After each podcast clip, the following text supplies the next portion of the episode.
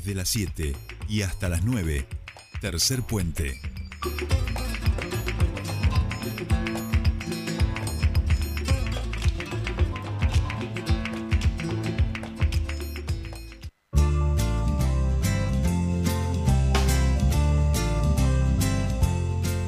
Bien, continuamos aquí en Tercer Puente, 8 y 19 minutos de la mañana y tal como habíamos anunciado en el día de ayer y en el día de hoy tenemos una entrevista que la verdad que nos da muchísima alegría poder compartir con ustedes y poder hablar eh, de la agenda y de todos los temas eh, que tiene en este caso y de que es muy buen conocedor el señor Julio Devido, ex ministro de Planificación Federal de la República Argentina, a quien ya tenemos en comunicación. Julio Devido, muy buenos días, lo saludan Soledad Britapaja y Jordi Aguiar. Bienvenido a Tercer Puente, aquí en Neuquén.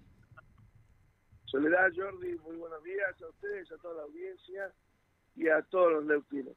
Bueno, muchas gracias. Muchas gracias por atendernos. Le agradecemos mucho este poder charlar con usted y preguntarle en principio este si se si se acuerda de cuáles fueron algunas de, las últimas gestiones que, realizó aquí en la provincia de Neuquén como ex ministro de, planificación, porque durante su gestión ni más ni menos que se empezó a hablar, por ejemplo, de vaca muerta, ¿no?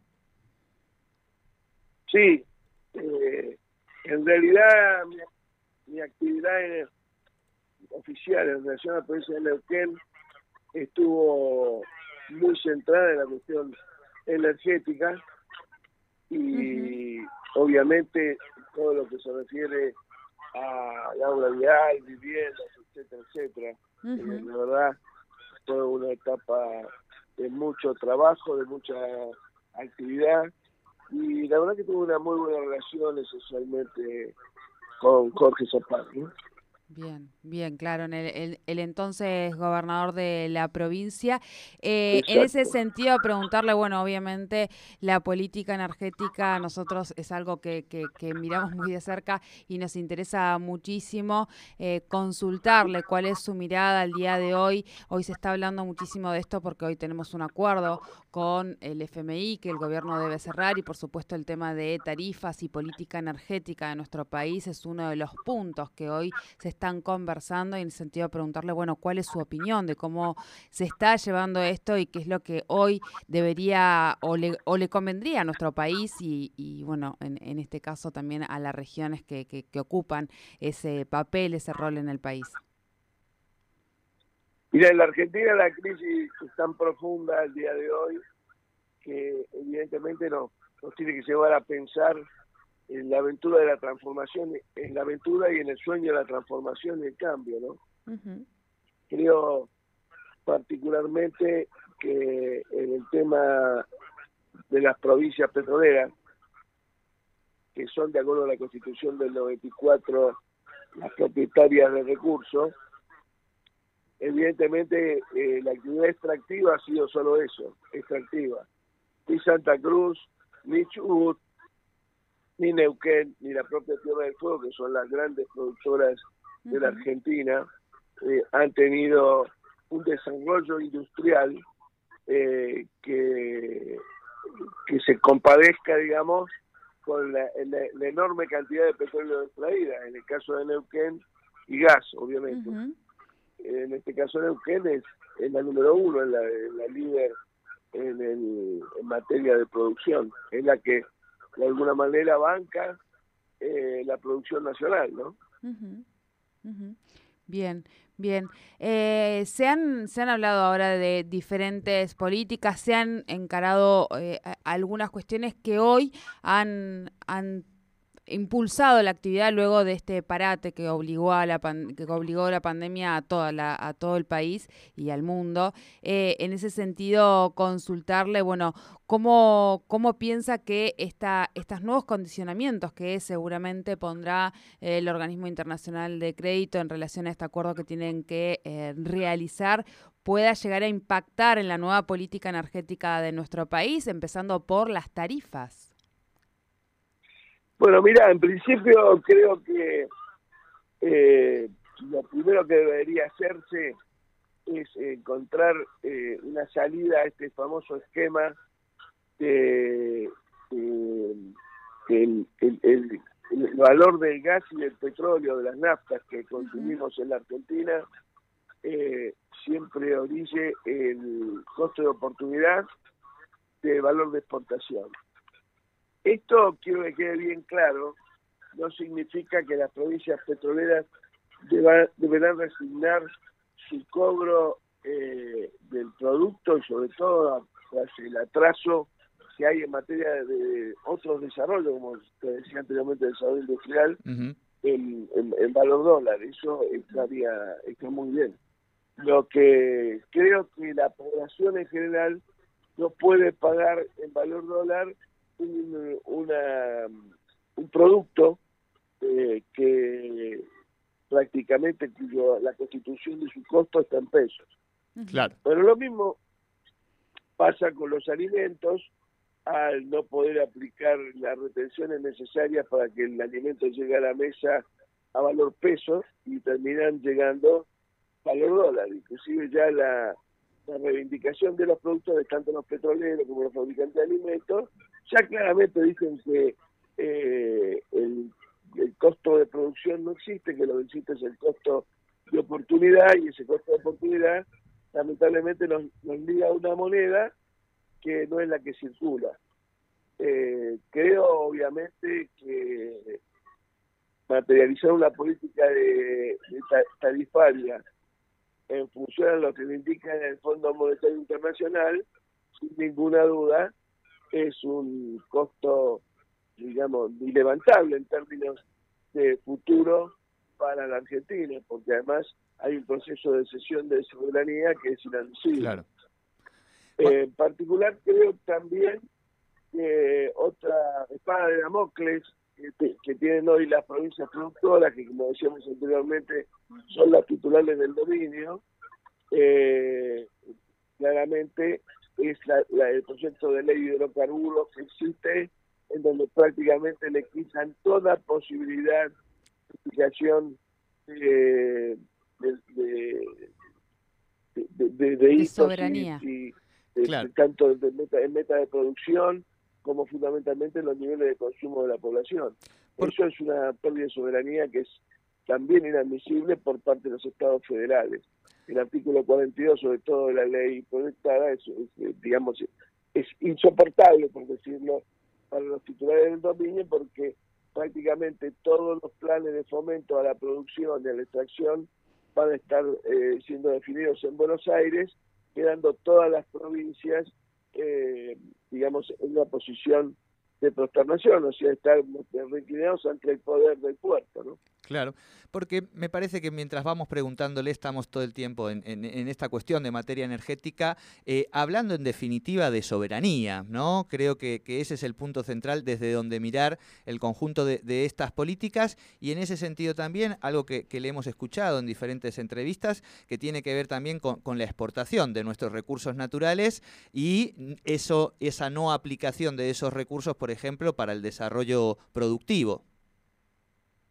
Sí, eh, la verdad es que mientras no haya pleno desarrollo industrial, la exportación de productos eh, de, digamos, energéticos, sea en gas, en electricidad, eh, o, en, o, en, este, o en petróleo, o en naftas, realmente generan una, un grave atentado al desarrollo nacional.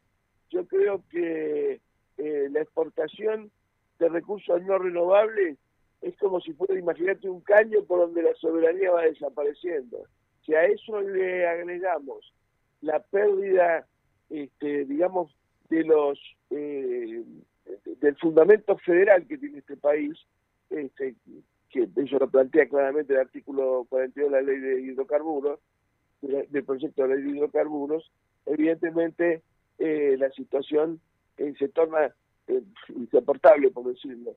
Este, creo que realmente el, federalismo debe ser fuertemente reivindicado y, desde ya el dominio de las provincias sobre los recursos debe ser inalienable e imprescindible. Lo que sí debe haber una política energética nacional y, la titularidad del dominio del petróleo, de, los, de los recursos hidrocarburíferos de cada una de las provincias, de ninguna manera puede ser argumentado como una rémora o como una mochila de piedras para lograr una política eh, nacional única en materia de hidrocarburos y de energía.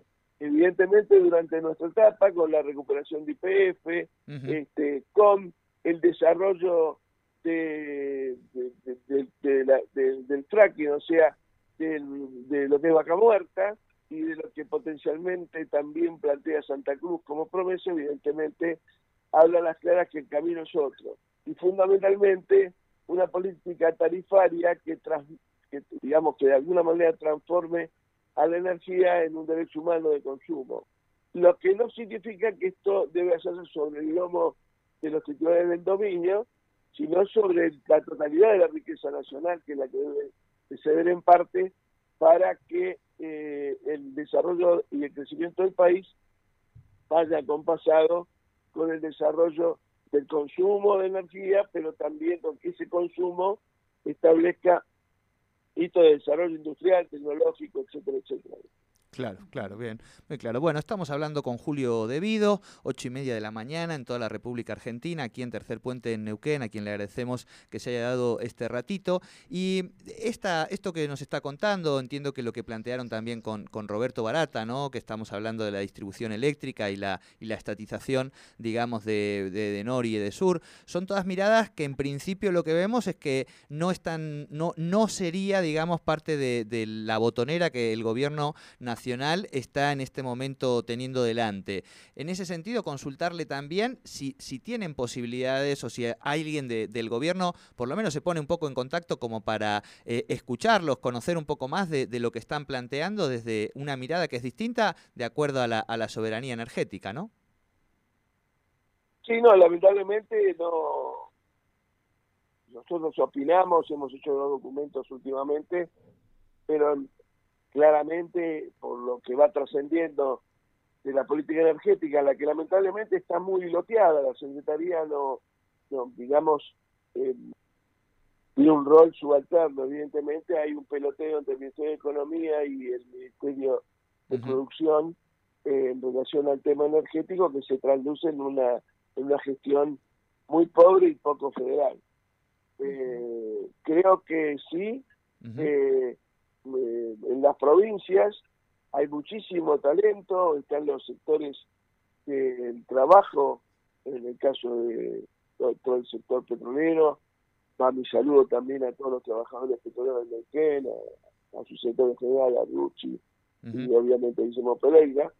Y también quiero reconocer en el trabajo absolutamente enjundioso que en materia de defensa del interés de Neuquén hace el senador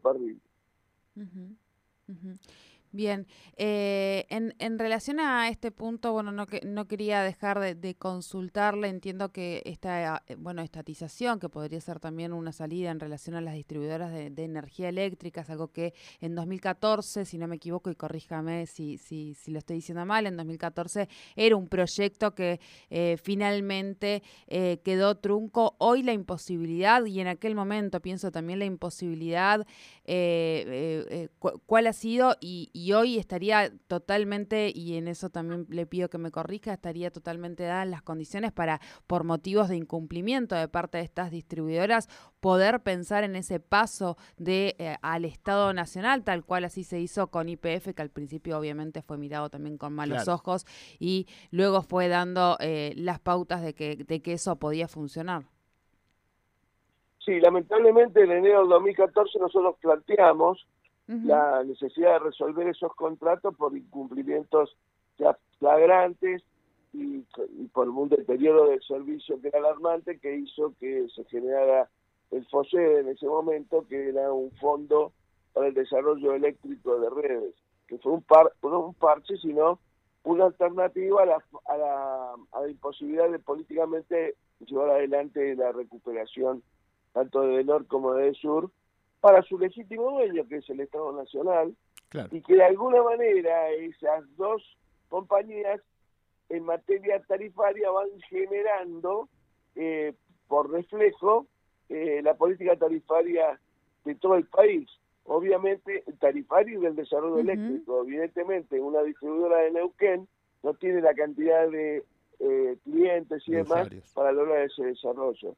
Yo en lo particular creo que hoy hablar de aumento de tarifas que van a redundar en un mayor enriquecimiento del que ya tienen y han obtenido los titulares de estas concesiones, con mirar las fortunas de Midley, de Caputo, este, bueno, de Lewis también, que están todas vinculadas a este a este negocio, este, crean una situación de conflicto muy grave eh, y fundamentalmente es una inmoralidad, porque con el aumento de tarifas, más allá de la baja de subsidios que va a beneficiar a, teóricamente al Fondo Monetario para poder cobrar su deuda, eh, nos quita la posibilidad de, tener una política soberana en materia energética.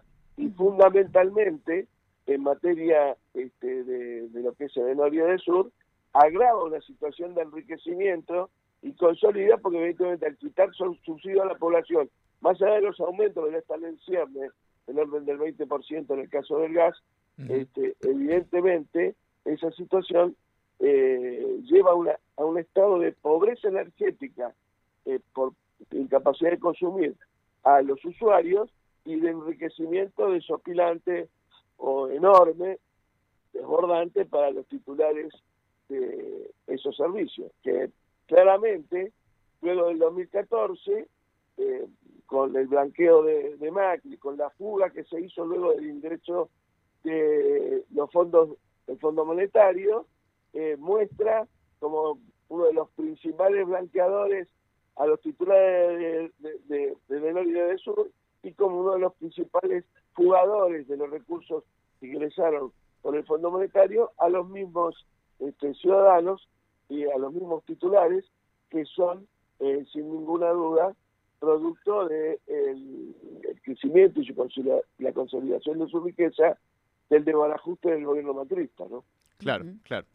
Bien, Julio, eh, nos están llegando muchísimos mensajes, por supuesto, aquí al, programa. Nosotros obviamente queríamos iniciar eh, la charla hablando en materia de política energética, porque venimos escuchando sus entrevistas y porque esta provincia, su identidad eh, tiene que ver mucho con esto, pero son muchos también los compañeros este, peronistas que, lo saludan y que quieren también consultarle un poco sobre política, cómo, cómo está viéndola y cómo la está viviendo también en términos de, su propio concepto de militancia, ¿no? No, no, yo soy un militante más ahora, nunca he dejado de serlo. Cuando fui ministro, estando preso y ahora también.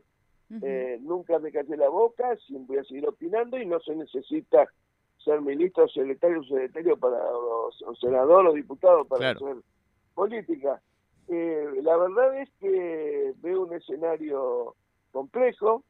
Eh, si tomamos en cuenta que seguramente si saliera este eh, aprobado en el Congreso el acuerdo con el Fondo Monetario, eh, lo haría en gran parte con votos de Juntos por el Cambio, evidentemente este, creo que se generaría un proceso de, complejo de gobernabilidad para el gobierno, porque evidentemente en política todos sabemos que favor con favor se paga.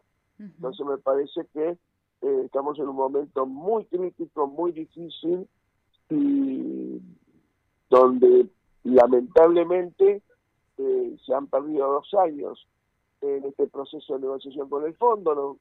Eh, nos orientaban desde allí para hablar primero con los particulares y luego con el fondo. Yo creo que habría, habría que haber hecho un solo acuerdo de deuda, habría que haber avanzado penalmente pero muchísimo, con muchísimo más fuerza y enjundia sobre los que tomaron la deuda y lamentablemente hay pocos dirigentes que hablan con claridad sobre la gravedad del delito cometido, pero fundamentalmente sobre las consecuencias. Máximo lo puso en su en su mensaje eh, que la negociación había sido muy mala y que los resultados iban a ser peores. Bueno, Creo que todo eso va a condicionar el escenario político futuro, va a condicionar eh, la posibilidad de un ascenso, de, una movilización social ascendente, que es esencial en cualquier gobierno en donde, no digo que sea peronista, en donde participa el peronismo. Por eso, muchas veces cuando yo lo siento a Oscar Parrilla hace alguna declaración y demás, y pareciera que hay dos, dos visiones de la Argentina dentro del propio frente de todos. Pues, parecía como profetas hablando, en el caso de Oscar, el mío y otros, en el desierto, porque evidentemente dentro del oficialismo no, no, no encontramos eco a nuestras inquietudes. Claro, claro. En ese sentido, consultarlo, bueno, un poco algo ha referido recién, pero bueno, ¿cómo, cómo ha visto la decisión de Máximo Kirchner de renunciar a la presidencia de, del bloque del Frente de Todos en relación, bueno, a, a este proyecto del, del FMI? Mirá, este, Néstor Kirchner siempre decía que no hay que convivir con lo que molesta en política, eh, o con lo que molesta tus convicciones. Me parece que él hizo gala de eso, de la famosa frase de su papá, no voy a entrar a la casa de gobierno y dejar las convicciones afuera. Eh, evidentemente, en este caso es distinto, porque él es diputado, pero ocupaba un cargo muy, muy, muy importante dentro de lo que se denomina la, la coalición gobernante, este, y prefirió correrse a hacer algo que fuera contra sus convicciones. No estamos hablando acá de, un, eh, de una cuestión menor, estamos hablando seguramente de desarrollo argentino por los próximos 30 años, sería hipotecado. Así que me parece una actitud muy digna, políticamente marca camino, y también muchos medios que lo hayan criticado ahora, pero es, centralmente dentro del oficialismo, lo que piense la oposición no me importa. Claro. Se lo ha tratado de estigmatizar, como han hecho con nosotros también, pero creo que la historia le pagará con creces y seguramente su futuro político también. Bien. Eh, Julio, son 8 y 41 minutos de, la mañana. Eh, nosotros agradecidísimos de, este ratito, son muchísimos eh, los mensajes que nos han llegado con, con esta entrevista en todos los sentidos. Y por supuesto que agradecerle una vez más el ratito, la mirada federal.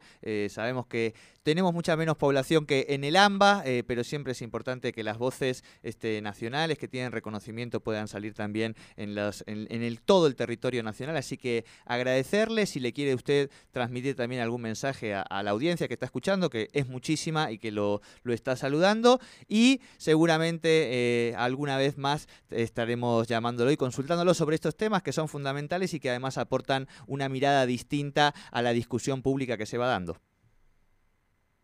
No, bueno, un abrazo grande a todos los neuquinos, un gran recuerdo en la memoria de don Felipe Zapag, un gran dirigente también, este, y creo que no hay que no hay preocuparse por ser menos, lo que hay que administrar es bien el patrimonio. Los neuquinos son dueños de un patrimonio enorme, con una proyección, diría, em, secular, hay más de un siglo de consumo garantizado de gas en la Argentina, en, el seno de la tierra neuquina, y bueno, y defenderlo con sentido federal como siempre lo han hecho. El gobiernos distintos en Neuquén, pero todos han peleado por la eh, por la soberanía y por el federalismo en una forma ejemplar. Así que bueno, y no a, la, a esta ley de hidrocarburos hay que decir que no. Esta ley de hidrocarburos es directamente eh, la sodomización de las provincias en función de un desarrollo que es hoy una incógnita, porque eh, cuando escuchamos hablar a algunos de los ministros, en el caso de Culfa en particular, eh, el sueño, y bueno, también de Guzmán, el sueño dorado de ellos es producir gas en Neuquén para exportarlo, pagárselo poco a los neuquinos, con poca participación y protagonismo de los neuquinos, y fundamentalmente exportarlo fuera del país, lo cual no deja de ser un despojo. El gas debe ser una herramienta fundamental del desarrollo industrial de la Argentina, pero no sobre el lomo de los neuquinos, sino a favor del eh, proceso de movilidad social ascendente que hemos perdido hace muchísimos años. Julio Devido, ministro, ex ministro de Planificación, militante político, militante peronista. Muchísimas gracias por esta comunicación. Un saludo a todos, eh, muchísimas gracias por la nota. Muchísimas gracias. Debido el ex ministro de Planificación Federal de la República Argentina durante los gobiernos de Néstor Kirchner y Cristina Fernández de Kirchner.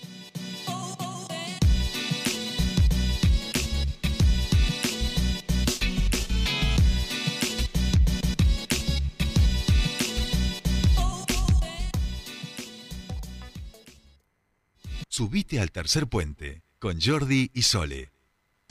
Estás en Radio 10 Neuquén. 98.5, 98.5. Radio 10. Auspicia. Iruña, concesionario oficial Volkswagen en Neuquén y